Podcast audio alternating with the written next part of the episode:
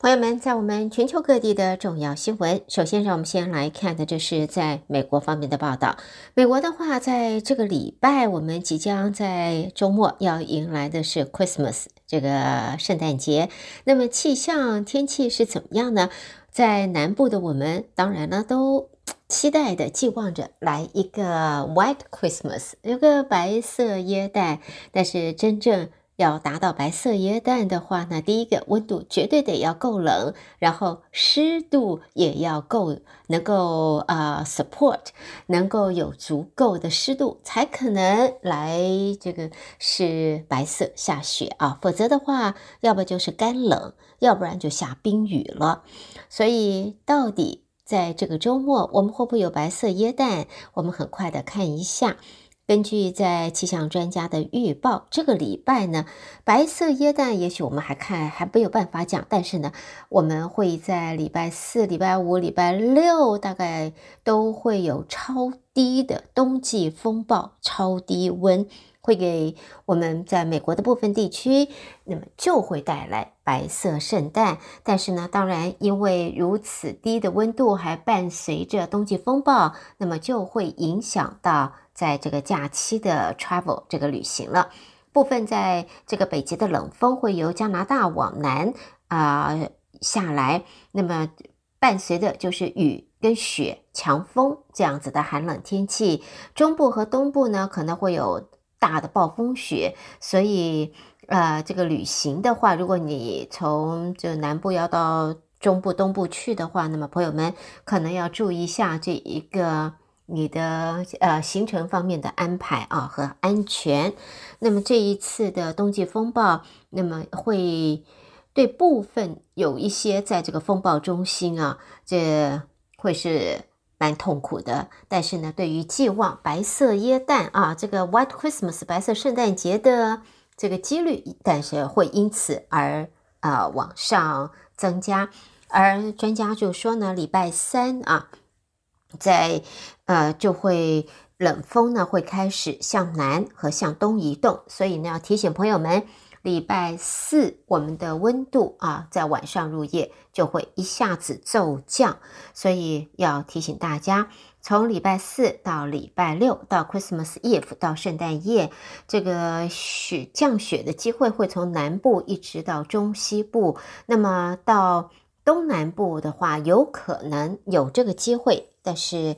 我们只能够说五五波吧，我们寄望，但是是不是能够真的能够下雪还讲不准。但是温度会非常的冷，呃，在我们德州还有路易斯安那州可能会遭到龙卷风 （tornado）。所以更是要特别的注意，所以在接下来的这一个礼拜，我们希望大家要特别注意，就是天候方面的变化。那么家里边，呃，过节当然有不少吃的东西要准备好，但是呢，以防万一啊，我们碰到风暴停电的话，呃，要生火这个取暖的，这要取暖的这一些器材也不能够轻忽，好吗？提醒大家，让我们都能够过一个一个轻松、平安、充满欢笑、温馨的节日。好，接着呢，我们再继续往下看啊。这个呢是美国的参院银行委员会的主席，就是 Brown，他在昨天表示，在上个月。加密货币交易所 FTX 高调崩溃之后，联邦机构需要处理加密货币市场的问题，并且呢，他说可能会禁止它。在昨天他接受访问的时候呢，美国呃参议院呃银行、住房和城市事务委员会主席布朗说，禁止加密货币这一个问题可能会提上就是讨论的日程。不过也承认，就是要真的来个完全禁止加密货币，这不是那么容易，挑战性很高的。再来呢，则看到美国中情局的局长提出了警告，花时间在 TikTok 上可能会伤害儿童，并且呢，谈到因这个应用程序所带来的危险。最近在接受访问时，那么就说。孩子使用 TikTok 的问题，那么他就说要非常的小心啊。那么认为呢，在 TikTok 方面的话，有可能会让儿童受到伤害。再来，我们就要看一下马斯克了。美国电动车大厂特斯拉的股价上个礼拜重挫了百分之十六点一，写下了这家公司自二零二零年来最大，也是历来第四大的单周跌幅，引发了大股东希望撤换执行长马斯克的声浪。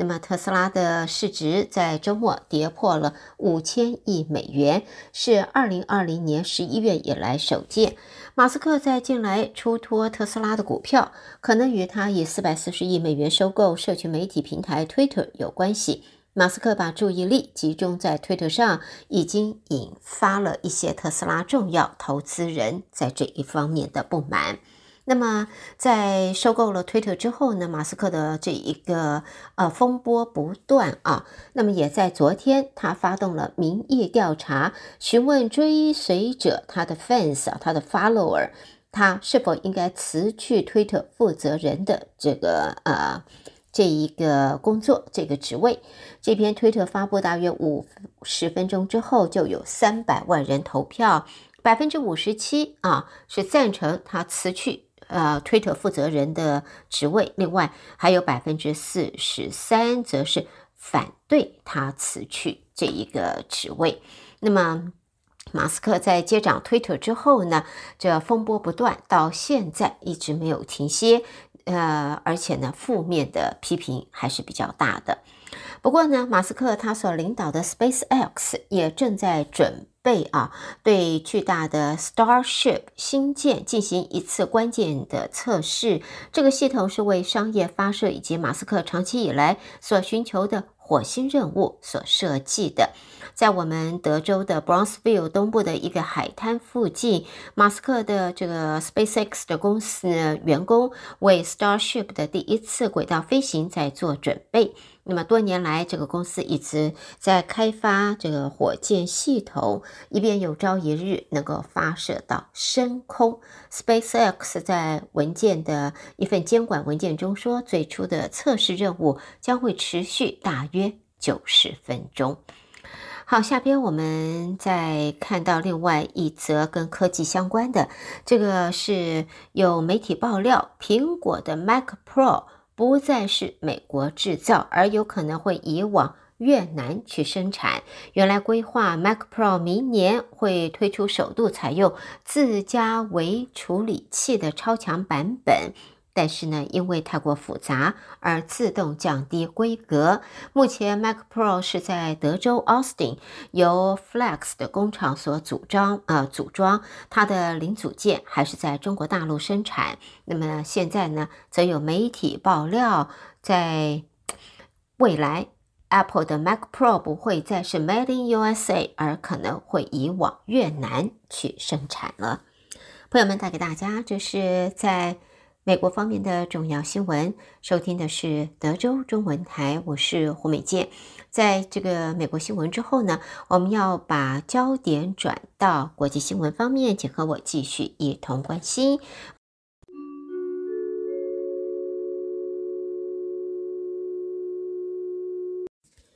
朋友们，在国际新闻呢，我们来看一下世界杯。是的，世界杯画下句点了。在这一次呢，世界杯最后的最终的胜利啊，这个冠冕啊，在由梅西梅西所率领的阿根廷队夺冠了。那么梅西他率领阿根廷在二零二二卡达世界杯足球赛夺冠，他也追上了马拉杜的成就，而且他开心庆祝的一幕啊，在这个照片上可以看到，他是复刻了马拉杜在当年庆祝胜利的情节。马拉杜在一九八六年率。阿根廷夺冠的精彩瞬间，在历史留下了印记。这张照片留下的影像，也成为许多足球人的梦想，都希望自己有朝一日能够成为那个模样。现在呢，梅西则是率领阿根廷在世界杯夺冠，也复刻了马拉杜的庆祝的这一个情节。那么，在这一次的世界杯呢，由、呃，梅西带领这个拉、呃、阿根廷队夺冠，由寻求卫冕的法国啊、呃、手上啊，由这个呃。夺走了这个冠军的呃宝座。那么在踢完正规赛和延长赛之后，两队是战成了三比三的平手，而最终阿根廷在 PK 大战以四比二击败法国，暌违三十六年再度夺冠，也是队史上的第三冠，而梅西也因此获得了金球奖。那么在这一次呢，啊、在梅西啊如愿在世界杯的最后有着这个赛场上啊，实现了捧起大力金杯的梦想，也让许多的球迷感到兴奋不已，直呼这是梅西最佳的告别礼物。啊！世足赛期间吸引大批球迷熬夜的追比赛，而这场比赛高潮迭起，卫冕军法国在正规赛和延长赛还两度的追平比分，与阿根廷以三比三战成平手，最后。阿根廷在 PK 的时候四比二胜出，才拿到了在世界杯足球赛的冠军的冠冕。那么，法国和阿根廷在周末在卡达世足冠军延长赛战这个之后呢，呃，这个冠军杯啊由阿根廷抱走了。在现在呢，法国虽然两度追平，还是饮恨。在法国巴黎香榭大道的球迷当然。难掩失落，但是呢，都认为比赛是非常精彩，法国是虽败犹荣。好，这个是关于世界杯啊，已经画下句点了。我们回过头来稍微看一下，接着我们在国际新闻方面呢，看到布鲁塞尔的报道，欧盟成员国和欧洲议会在呃。昨天宣布达成一项欧盟碳市场重大改革协议，来加速减少碳排放和投资对气候友善的科技。根据这个声明，协议的目的要加速削减碳排放，逐步废除产业配额，并且要锁定建筑物和道路交通部门的燃料排放。欧盟成员国和欧洲议会的代表人员在历经超过二十四小时的密集的谈判，终于在这个周末啊，在礼拜六的时候达成了协议，扩大了碳市场的范围。再来呢，我们看到英国，这是英国国会外交委员会在昨天指出，台湾是英国在印太区域利益的核心部分。如果中国对台湾发动全面侵略，恐怕会对英国和中国的关系会造成重大的挑战。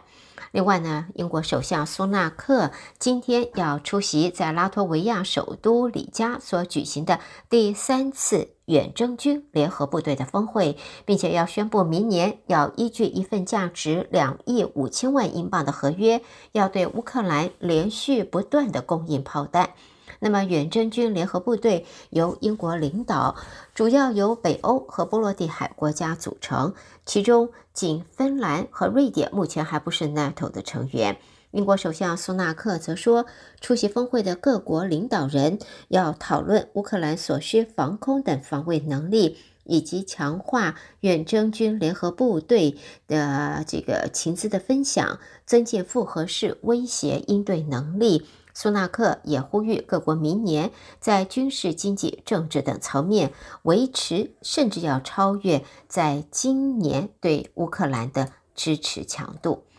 另外呢，以色列方面呢，以色列的内政部发布声明说，以色列昨天把法国籍的巴勒斯坦人权律师驱逐回法国，原因是他违反了安全法规。对此，法国外交部随即就给予谴责，以色列的这个举动是不合法的。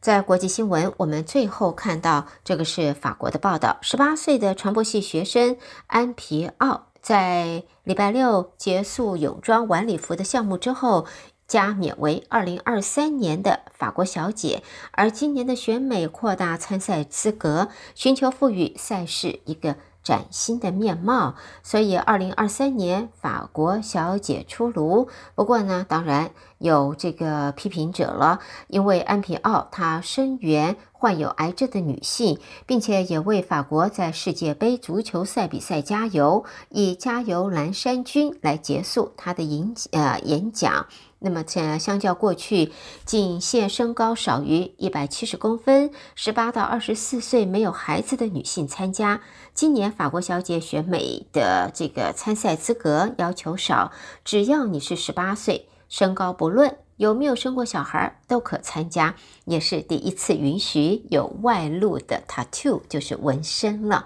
所以呢。对于批评者来讲呢，这一个赛事的变革，他们说是自欺欺人。好的，朋友们，带给大家这是在国际方面的重要新闻。美国和国际新闻之后，我们要在这儿和我一同关心的，将带给朋友们来自两岸方面的重要报道。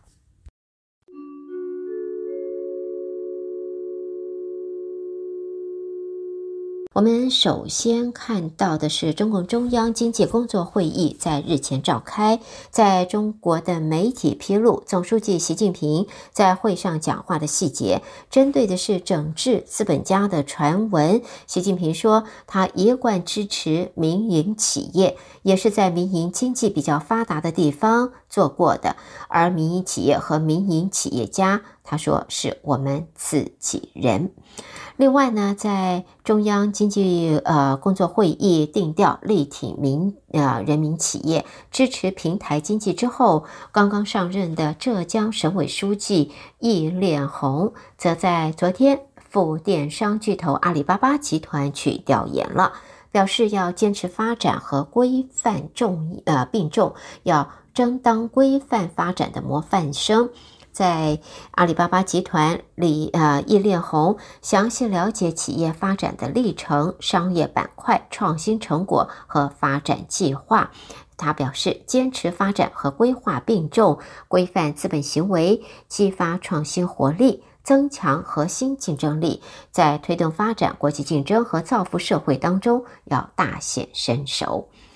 好，接下来我们看到呢，在中共中央财经办副主任韩文秀日前在会议上说，土地出让收入和房地产相关税收占地方综合财力的将近一半，房产占城镇居民家庭资产将近六成，防范化解房地产市场风险是重中之重。中国在近几年大力在房地产行业去杠杆，结果恒大集团等房房地产的企业陷入了债务危机，而今年还没有完成预售建案的烂尾楼，也引发许多民众发起拒缴贷款，使得官方多次宣示一定要保交楼。这一次中国官员解读经济会议，就是要化解房市风险，是重中之重。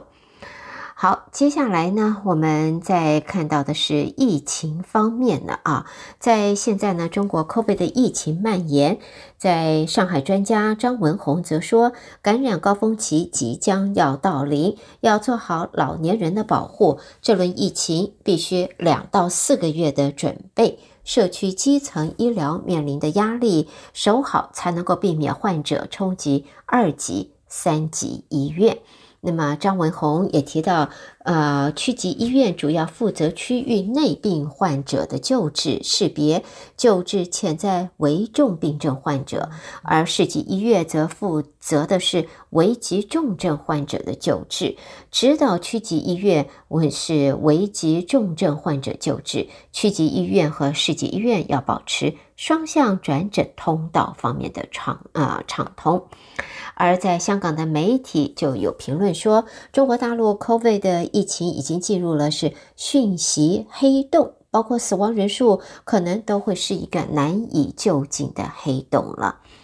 接着呢，我们看到呢，因为在中国 COVID 疫情持续的蔓延，除了抢药之外，民众也发疯似的抢购口罩，连不符。呃，这个防护要求的产品现在也是一罩难求啊！物以稀为贵，在中国市场上的 N95 口罩价格现在都已经飙涨了四倍到五倍了。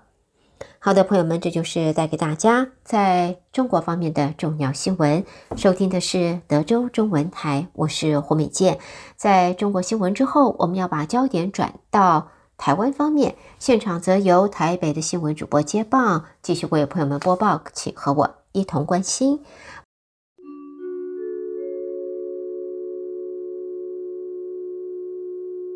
德州的听众朋友们，早安！我是中央广播电台陈子华，现在提供给您台湾今天的相关消息。瓜地马拉共和国新任驻台特命全权大使巴迪亚在今天向蔡英文总统呈递到任国书。蔡总统表示，二零一七年他率团访问瓜地马拉，实地了解两国合作的成果，留下非常深刻的印象。这几年来，双边仍持续深化交流，并未因为疫情而停歇。总统说：“这些年来，台湾和瓜地马拉在各领域持续深化交流，即使在疫情的挑战下，我们双边贸易稳定成长，合作的脚步也没有停下来。今年一月，瓜地马拉在台成立商务参事处；七月份，台湾也邀集厂商组团到瓜地马拉考察，持续扩大双边经贸交流。”同时，总统也特别感谢瓜地马拉对台湾的支持，包括在今年八月中国持续军演时，瓜国外长布卡罗访台表达支持。瓜国总统贾迈代也在九月的联合国大会当中为台湾仗义直言。而巴迪亚致辞时则是强调，瓜地马拉多次在国际场合表达对台湾的友谊以及承诺。瓜国总统贾迈代便在联合国大会表达坚持与各国同声呼吁，停止对台湾主权的威胁，反对威权体制在全球扩张，以及强调对中华民国坚定的支持。而最后，巴迪亚也对蔡总统以及台湾人民在面对破坏区域和平稳定、不曾间断的台海威胁以及军事演习时的表现表示钦佩，并且认为这是国家韧性以及捍卫民主价值的最佳典范。针对兵役是否延长的议题，国军退出役官兵辅导委员会主委冯世宽今天在立法院受访时表示，四个月的军事训练已实在太短，不足以训练一个战斗兵或战斗人员，因此延长疫情合情合理。国防部会根据现在的敌情状况和未来需要做出决定，希望各界静待国防部的研究，因为着急或者是批评都不会影响国防部的决心。他说：“在我认为啊。”把军事替代役，就是或者是军事训练役四个月，把它延长，我觉得这是合情合理的。的确，当一个战斗兵或者一个战斗的人员，四个月是不够的。那么我们想近代国防部的研究，我们急或者是我们批评，都不会影响到国防部他的决心。因为什么？他是根据现在敌情的状况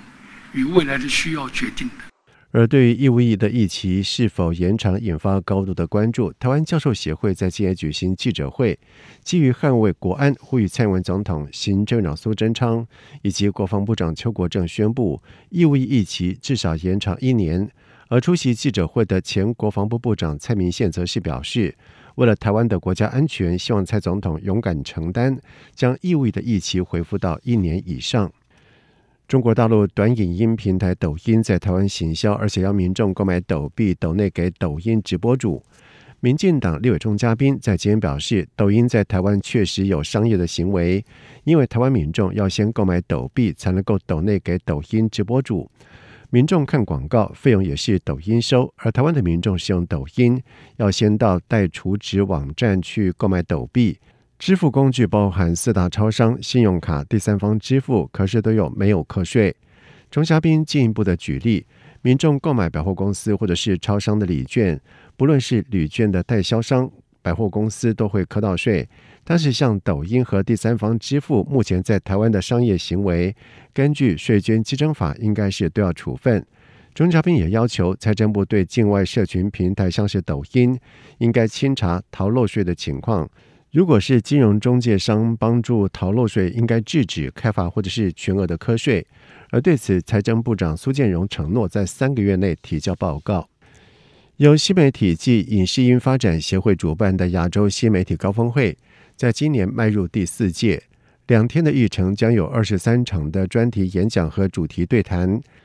内容涵盖了串流媒体、IP 抚育以及海流分析、内容变现、数据解读、国际出海、台剧复兴、数位以及实体经营等议题，期盼全方位的解析新媒体产业的未来趋势。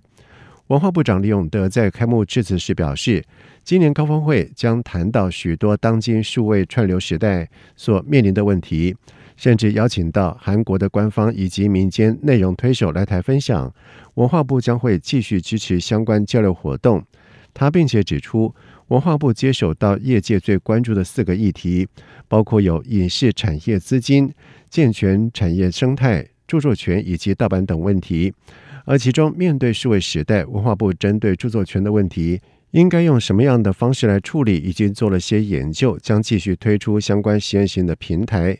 在盗版方面，文化部也了解问题的严重性，将会致力于保障合法生存、合法制作的所有内容。李永得说：“所以我们已经跟 NCC 哈，还有包括经济部，还有数发部哈，那么来联络。那么最近要开会，要成立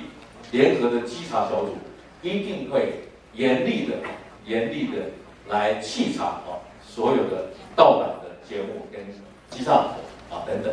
同时，李永德也表示，台湾的影视作品在国际上得到了很多的奖，甚至在更上游的文学方面也获得了肯定。可见，台湾的创意和上下游串联的实力是越来越强。现在需要的是打通市场的生态，也就是涉及内容出海的问题。文化部将和大家一起努力合作，强化海外输出。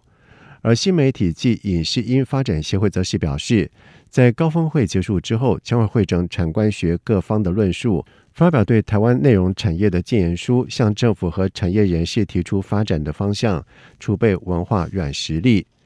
在疫情的消息方面，中央流行疫情指挥中心在今公布了国内新增一万零三百一十七例的 COVID-19 确定病例，另外有四十八例的境外移入确诊肝当中新增二十三例的死亡。而中国疫情升温，除了在当地医药篮球之外，周边国家也爆发了抢药潮。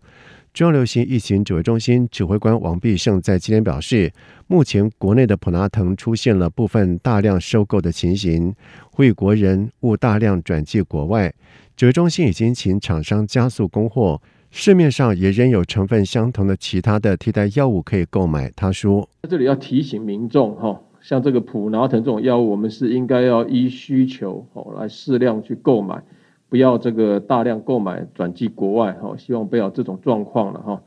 那么另外，我们也会这个确保这个国内药物的储量，那持续监测市场的供需状况，那再评估是不是要采取这个另外的这个措施。而指挥中心在日前公布了国产乙醯胺酚口服退烧药物，大约有二点七个月的健保用量，暂无短缺。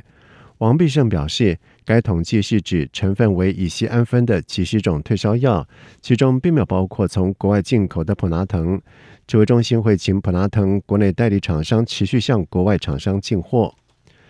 二零二三台湾灯会在台北即将在明年登场，这也是台湾边境解封之后首场的大型国际盛会。台北市政府也在今天公布了位在东区商圈光展区。以及由国内外知名艺术团队打造的十六件中大型的作品和十二个行政灯区响应，加上四十件的艺术作品入店，并且结合了两百家以上的赏灯购物特约店家，共同打造出城市型的灯会特色。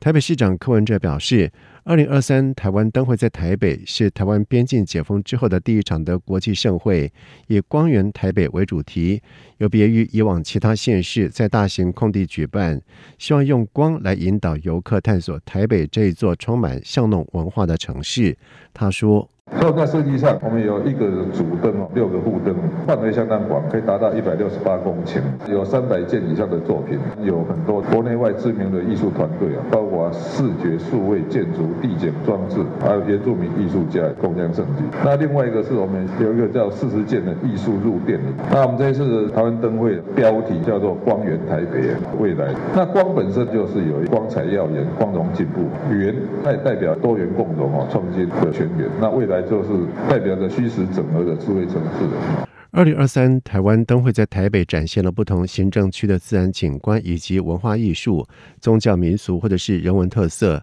同时还有超过了两百家以上的赏灯特约店家推出赏灯购物的优惠，希望把低迷许久的东区商圈一举振兴起来。